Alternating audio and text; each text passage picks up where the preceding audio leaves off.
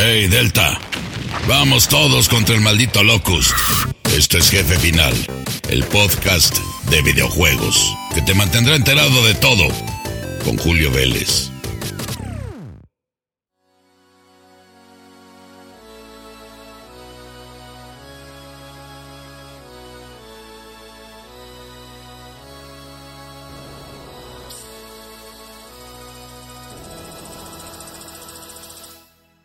Mis queridos amigos, ¿cómo están? Yo soy Julio Vélez y es un gusto saludarles en este su programa 48 de Jefe Final. Qué rápido se pasa el tiempo, ya es la segunda temporada y bueno, estamos muy contentos y muy listos para hablarles de juegos fabulosos. Pueden seguirme en Twitter, no lo olviden, en arroba Julio Vélez, también hallando en Instagram, más que nada mostrando mis juegos retro, pero de todas maneras está divertido y también pueden leernos en spoilertime.com. Pero ¿de qué les vamos a hablar? Les vamos a hablar de algo maravilloso que a mí desde que comenzó hace algunos años cuando estaban de moda otros títulos y otras sagas musicales como Guitar Hero, eh, Rock Band, etc., pues llegó algo muy interesante y para explotar el potencial de la consola Nintendo Wii, que era Just Dance. Llega Ubisoft, lanza esta maravilla de juego donde tenías que bailar utilizando tu Wiimote y bueno, se convirtió en algo muy divertido que fue trascendiendo y ahora tenemos nada menos que la edición Just Dance 2022. Aquellos juegos que mencioné ya pasaron, ya no existen, ya no tuvieron secuelas, dejaron de estar de moda, pero bailar con tus amigos y con tu familia, ya sea en la sala o ahora en línea inclusive, es algo que no pasa de moda. Y saben qué, le he preguntado a varios de mis amigos gamers y hasta varias gente que no es gamer pero que se divierte mucho en la pandemia y me han dicho que ha sido precisamente eso. La edición del año pasado y esta de Just Dance 2022 son un salvavidas en tiempos de pandemia, donde sacas el estrés, pones a hacer ejercicio a tu familia, a ti, eh, te pones a competir con otros y hasta han hecho videos de TikTok muy divertidos. ¿Qué es esta maravilla? Bueno, ahora tenemos la oportunidad de bailar 40 diferentes temas oficiales, imagínense, cada año está de moda. A mí, en lo personal, por ejemplo, ahí les va un detalle muy interesante. Sí hay canciones que me gustan a mí, digamos que de la vieja escuela, y hay otras de reggaetón que nada más en absoluto a mí no me gustan, pero para nada. Sin embargo, aquí lo interesante en Just Dance es que con estos 40 nuevos temas hay para todos. Y aunque no te guste una canción, te va a divertir la forma en la que aparecen las coreografías, cómo te puedes poner a bailar. Sí tengo que mencionar una cosa muy interesante. Eh, Ubisoft todavía no, o, no sé si no, sea Ubisoft o sea eh, las nuevas consolas, la PlayStation 5 y Xbox Series X y S, pero en estas plataformas todavía no se puede hacer lo de conectar tu cámara. O sea que a fuerzas tienes que sincronizarlo con tu celular y aunque es divertido, a mí de repente se me desincronizaba, no estaba jalando bien y como que trae el teléfono en la mano, si te avientas una fiesta y te pones a bailar y tienes unas copitas de más, puede ser incluso peligroso. Yo espero que hagan alguna modificación antes de que llegue Just Dance 2023, donde ya se pueda en PlayStation 5 y Xbox Series utilizar alguna cámara frontal para que no tengas que depender exclusivamente del celular. Pero esa es solo una percepción personal. La realidad es que pueden estar ahí jugando varios de tus amigos, cuatro haciendo modo cooperativo, mapa solista, estar en este modo de Sweet Mode, que es por ejemplo para que te pongas a hacer ejercicio, llega tu entrenador, te da tu rutina y te pones a bajar de peso sudando y divirtiéndose mucho. Just Dance Kids, que es una maravilla y es un modo para los más pequeños, hecho de acuerdo a sus capacidades y necesidades. Inclusive está la participación de algunos estudios de animación de stop motion fabulosos como Clay Animation, Nils Studio, Trees Studio, que traen unos videos que les van a encantar. Y bueno, la presencia de sus grupos favoritos, KDA, Weekend, Ian Dior, Black Eyed Peas, hay una variedad impresionante, pero yo les voy a decir una cosa. Esto es lo que más me emocionó a mí y yo se los quiero compartir. Si ustedes adquieren la edición más cara, digamos, la más ambiciosa, tienen lo suficiente en su alcancía y ya saben de qué se trata Just Dance, compren la edición deluxe. ¿Por qué? porque les regala cuatro meses de Just Dance Unlimited. ¿Y qué es Just Dance Unlimited? Es una verdadera maravilla porque estamos hablando de más de 600 canciones de todos o de la enorme mayoría de los Just Dance que han existido desde 2009.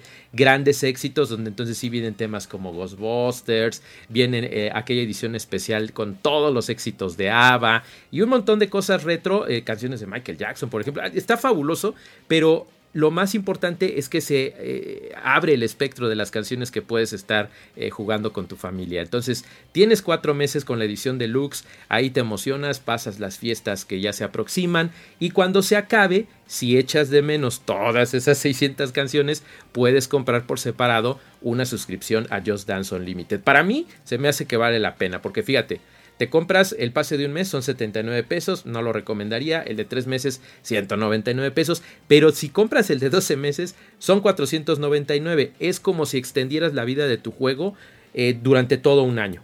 Y si sale la edición de Just Dance 2023, que no voy a decir porque Ubisoft se enoja si digo que no la compres para entonces, pero si no tienes dinero y nada más tienes otros 500 pesitos, pues extiendes tu suscripción de Just Dance Unlimited.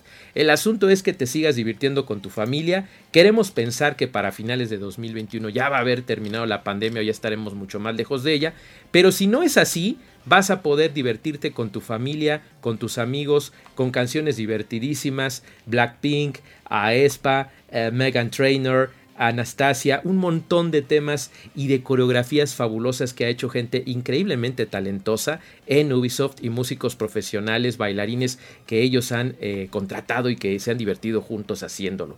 Yo me divertí mucho con mi familia y yo estoy segurísimo que tú también lo vas a hacer. Así es que no te pierdas de esta maravilla. Just Dance 2022 ya está disponiblemente, disponiblemente, ya está disponible inmediatamente en tu consola favorita. Acuérdate, lo puedes tener en PlayStation 4, Xbox One, Nintendo Switch, Xbox Series X y S, PlayStation 5 y si eres de los afortunados que tienen Stadia, también está disponible en este formato. ¿Qué les parece si nos vamos con lo que sigue? Porque tiene que ver con los premios de los videojuegos que se han hecho algo muy polémico, sobre todo por el señor que los dirige. Vámonos para allá.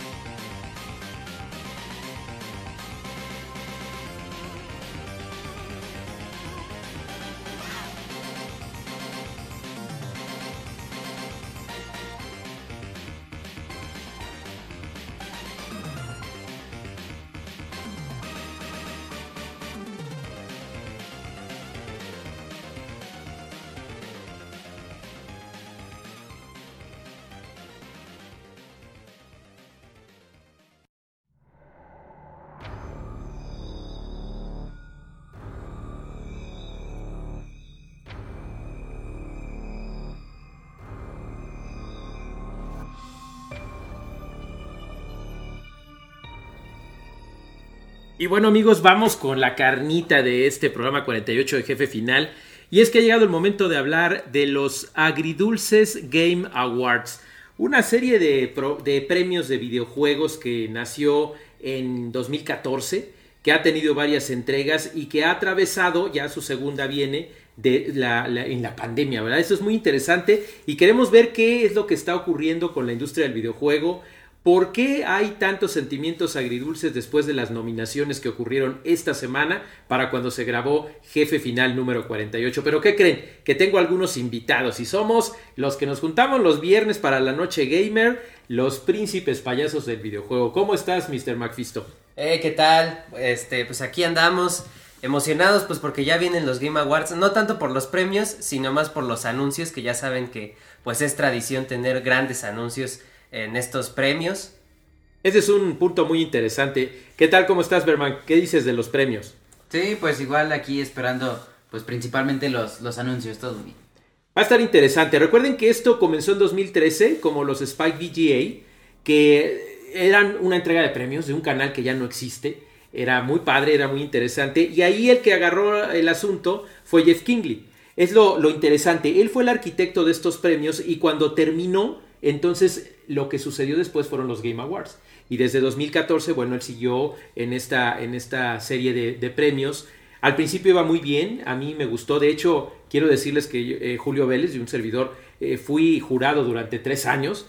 Y fue algo muy interesante, una experiencia muy bonita, pero que lamentablemente se ha ido degradando de alguna manera en los últimos años. Y digamos que el bombazo fue, desde mi humilde punto de vista, la pandemia porque como que potencializó el ego de este señor, perdió, se le fueron las cabras al monte y para acabarla de amolar, tuvieron más rating que los premios Oscar, que fue así como que el burro que tocó la flauta, porque hubo una serie de cosas ahí que como bien dices Mr. McFisto, son más los anuncios por los que lo ve la gente que los premios en sí. Y eso lo hemos criticado desde hace años. Incluso cuando yo era parte del jurado, estuve en los premios allá en Los Ángeles.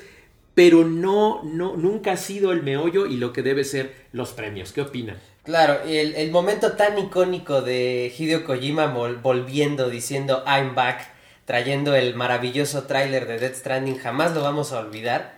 Y, y pues desde ahí yo creo que lo más importante en los premios pues han sido los anuncios. Efectivamente, ¿cómo ves, Berman? Sí, exactamente. También, por ejemplo, el, show es algo que, por ejemplo, eh, cuando fue lo de Mario, no sé si recuerdan cómo iban pasando por las canciones eh, de todos los, los Marios, esto. Pues en general el show, aparte de los premios, es algo que está muy padre. Sí, sí, sí, ha, ha, habido años brillantes. El que me tocó estar allá en el auditorio de Microsoft, allá en Los Ángeles, junto al Staples Center, fue muy bonito. Fue cuando fue todo lo de Mario Odyssey, ¿se acuerdan? y que dieron gorras, que por cierto era jurado y me mandaron atrás y no me tocó gorra, pero bueno, estuvo bien, estuvo padre, estuvo divertido, el show como dices está espectacular, está bien montado, pero lamentablemente el ego de Kingley se ha hecho tan grande que ha degradado lo que es el asunto. Y es que vámonos directamente con los nominados, porque no quiero nada más estar echando tierra y diciendo, ya, es que estás ardido eh, Julio Vélez porque ya no eres jurado. No, ahí pasó una situación que ya no escribí tanto yo en Cine Premier por algunas cuestiones internas que no voy a comentar aquí.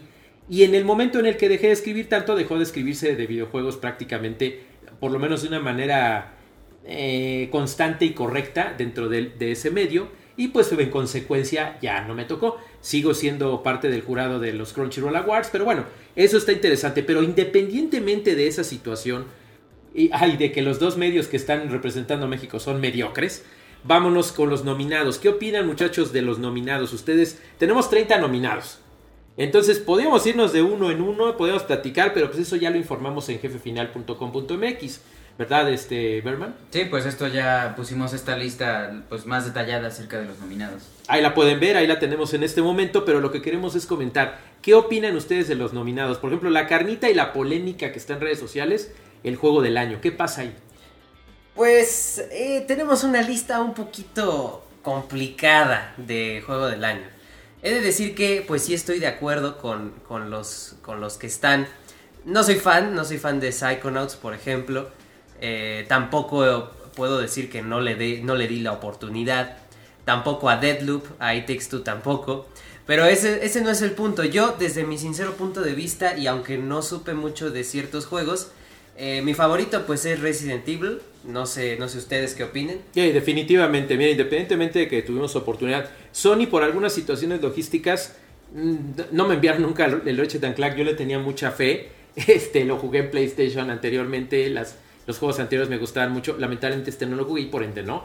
Nintendo, que está terrible la, la, la PR de, de México. Es, es una situación terrible de favoritismos y de situaciones. No me enviaron Metroid Dread, entonces no puedo yo decir que es el juego del año. Lamentablemente, y con, en contraste con Resident Evil, que tuve oportunidad de jugarlo inclusive antes de que se estrenara, una verdadera maravilla. Independientemente de ser fan de la saga, la manera en la que hicieron y reinventaron la franquicia es increíble, pero creo que aquí el erudito es Berman, porque se lo aventó, este, creo que cinco veces, ¿no? Sí, pues eh, después de lo que habían hecho con Resident Evil 7 de pues haber cambiado lo que habían hecho de arruinar en realidad la franquicia en, pues en Resident Evil 5 y 6. Eh, lo lograron en Resident 7, pero aquí pues lo volvieron a hacer eh, con varias partes de terror, pero pues también la acción supieron combinar esta fórmula a la perfección con una historia pues la verdad muy buena. Sí, sí, sí, definitivamente. Y bueno, ahí están los, los nominados para los Juegos del Año. La realidad es que ustedes cuando entran a, jurado dentro del sitio de GameAwards.com, Ahí se van a dar cuenta que hay de varios países, de varios lugares, la gente votó y a pesar de que el ridículo tipo este de Atomics eh, dijo como si él fuera una autoridad, es un pequeño monito votando. Pero de ese pequeño monito votando, dijo que Forza no debía de haber estado como juego del año. ¿Qué opinan de esa barrabasada y enorme estupidez de un supuesto crítico en la industria del videojuego? Eh, esta es completamente ridículo. Eh, es cierto que yo desde siempre voy a, preferir PlayStation, pero es injusto no darle crédito a un juego que desde sus primeras entregas ha sido tan importante y que vamos, por favor, los que hemos visto, los que hemos visto en trailers, incluso sin haberlo jugado, no meterlo en juego del año es, es un pésimo error. Sí. Sí, también considerando que, pues, incluso el título de la categoría del juego del año es, pues, que está reconociendo a los juegos que tienen una, eh, una absoluta experiencia. O sea, no solo es una historia, este juego, pues, en realidad no tiene una historia. Los gráficos son realmente impresionantes. El sonido. Exacto, todas son estas las cosas que hacen de un juego del año. Y que quede claro que no estamos diciendo esto porque seamos mexicanos, amigos de América Latina, de España que nos escuchan. No lo estamos diciendo porque Forza Horizon 5 eh, tenga un enorme mundo en México y se vean los bochitos de la Ciudad de México. No estamos diciéndolo por eso. El juego es realmente impresionante y entró en fecha, entró en categoría y es una estupidez enorme que únicamente lo tenga la gente para votarlo dentro de la categoría de mejor diseño de sonido, de mejor juego de deportes. ¿En qué otra está? No se acuerda. Creo que. Em, no me acuerdo, sinceramente. Las estoy avanzando aquí, las estoy viendo mientras tanto, para, pero realmente es molesto porque cuando lo ves en otras categorías, yo creo que ahí es donde ardió el coraje de la gente, porque sí entra en categoría, sí entra en fecha. Déjenme decirles que algo que no me gusta de cuando yo fui jurado de los, de los Game Awards. Ah, mira, aquí está. Innovación en accesibilidad. Reconocer el software o el hardware que está haciendo que el medio vaya hacia adelante, añadiéndole cosas, tecnología y contenidos para ayudar que los juegos sean jugados y disfrutados por una audiencia aún más grande. Ahí ponen a Forza Horizon 5 y no lo ponen como juego del año. Es una completa estupidez. ¿Por qué? Porque no estamos hablando del changuito de Atomics, estamos hablando de una bola de gente, quiero pensar, quiero pensar, no manipulada por la opinión final de Jeff, para que este juego no esté en la categoría de juego del año. Definitivamente se me hace una barrabasada y te voy a decir una cosa, como jugador de PC veterano, el que no esté Flight Simulator, a mí también me molesta. Es cierto. Porque Flight Simulator es una absoluta belleza. Sí, solo está como juego de simulación pero para mí, realmente es, es, más que eso. O sea, el, detalle, el amor que tiene este juego es completamente algo. No les voy a, no voy a decir amigos porque estoy bajo embargo. Yo, yo firmé un compromiso con, con, con estos otros premios de los que les hablé hace rato. Pero la manera en la que se originan ahí, en la que se hace la, la mecánica es algo muy bello, muy bonito. Llevo ya cinco, ¿son cinco años en, en anime? Sí. Ya, ya. Sí. Cinco años como jurado ahí. Eh, eh, la forma es diferente. O sea, eh, ustedes pueden estar seguros que cuando se liberen estos nominados, que por cierto va a ser en un par de semanas, se van a poner felices todos los fans porque se van a dar cuenta de que sí fue un curado hecho por otakus. Esto se supone que debería estar hecho por gamers, pero ¿cómo es posible que metas el mejor videojuego de peleas a Nickelodeon All Star Brawl? A que metas a Demon Slayer como un juego de peleas. Mira, yo amo el juego. Me encanta el juego de Demon Slayer. Pero no, está, no lo puedes poner al lado de Guilty Gear Strive. Es una porquería que lo pongas al lado de Virtua Fighter 5. ¿De veras son eh, gamers? ¿De veras son de la industria? ¿O finalmente está manipulado únicamente por Kevly, por intereses comerciales? No lo sé. No lo sé, pero está causando controversia porque lo cierto es que va a verlo mucha gente, va a estar mucha gente así, este, votando y va a tener nuevamente una gran audiencia, pero ¿por qué? No, pues por los anuncios. Por los anuncios. Y más por ahorita los rumores que tenemos con el tema de de que Kojima va a anunciar su nuevo juego. Y que por cierto, compañeros payasos, no platicamos el por qué no está Far Cry en juego del año. Es cierto. Estoy muy molesto. Me acabo de dar cuenta y estoy muy molesto. o sea, no lo puedo creer. Así es. De verdad no lo puedo creer. Así es. Es, una completa porquería. La verdad, la verdad, no puedo creer que esté Psychonauts 2. Yo amo a Tim Schafer. De veras, me encanta lo que ha hecho él. Yo tengo mi edición de colección de Monkey Island 1, 2, 3. Tengo Maniac Mansion 2. Cuando él entró a Maniac Mansion, primero él estuvo en, él no hizo el original. Eh, cuando era LucasArts, él no hizo el original. Pero cuando llegó a la secuela fue cuando innovó y cambió absolutamente el concepto de lo que eran ese tipo de videojuegos, de, los juegos de, de acción-aventura de point and click. Es un genio el tipo y lo que hizo cuando cruzó caminos con Jack Black, con Brutal Legend en 2009, fue una verdadera maravilla también. Me encanta lo que hace, pero Psychonauts no lo soporto, no lo soporto desde 2005, se me hace un juego grotesco, cochino, asqueroso, no me gusta la, marea, alguna gente incluso dice que se, ha desmayado jugándolo. Está bien, o sea, sí, voy a seguir admirando mucho a este tipo, pero haberlo metido como juego del año y no haber metido a Far Cry, eh, es, es, es terrible. No, no, no sé, no sé. Mira, yo voy vamos a, llegar a la conclusión porque si no aquí nuestros amigos van a decir, oye, este podcast ya duró una hora, pero no. Vamos a llegar a una conclusión.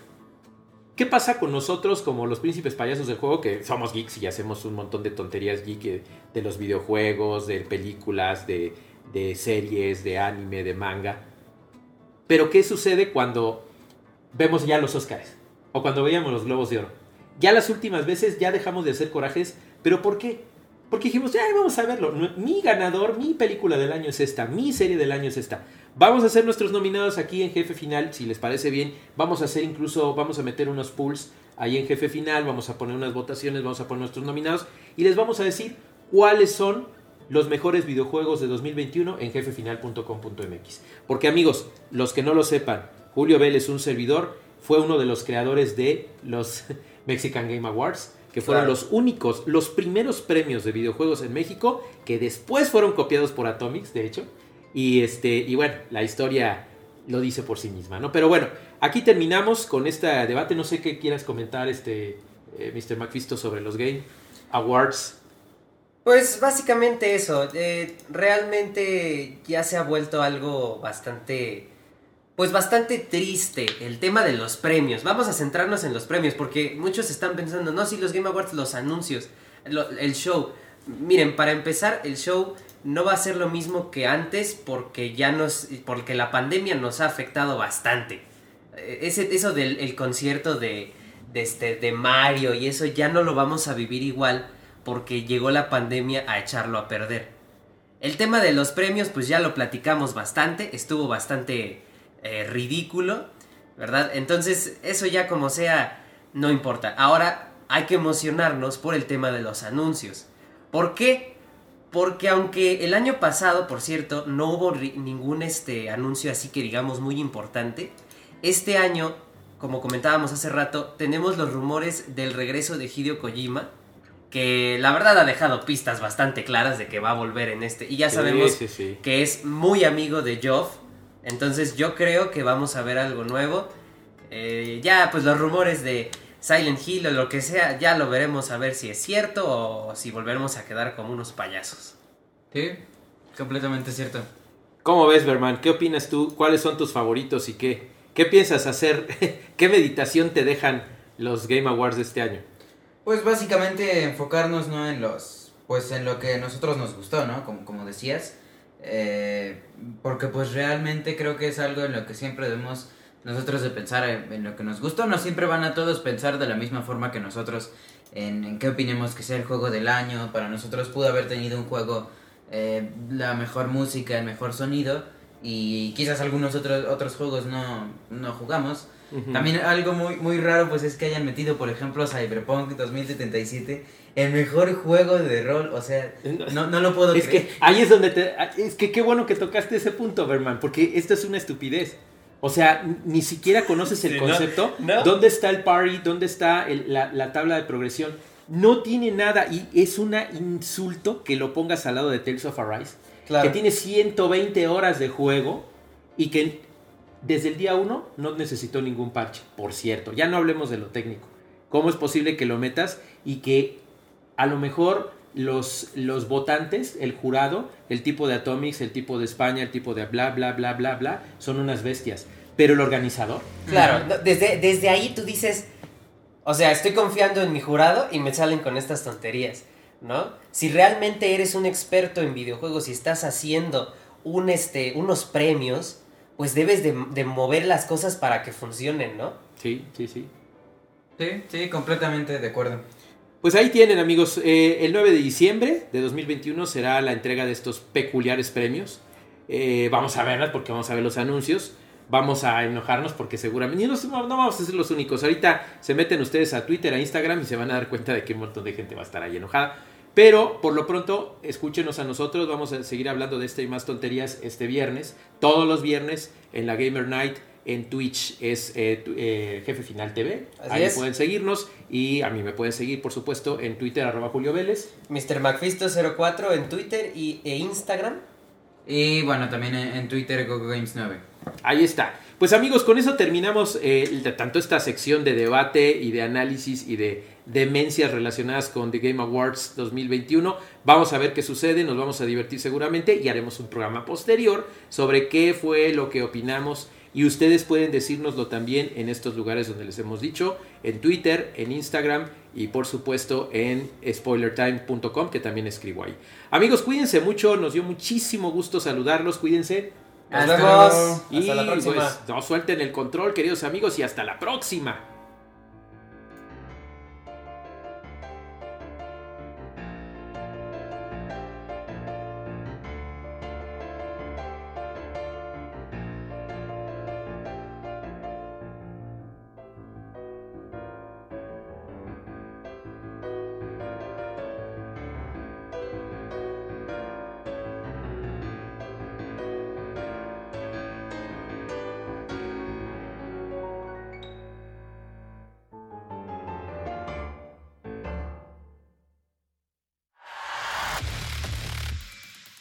¿Satisfechos?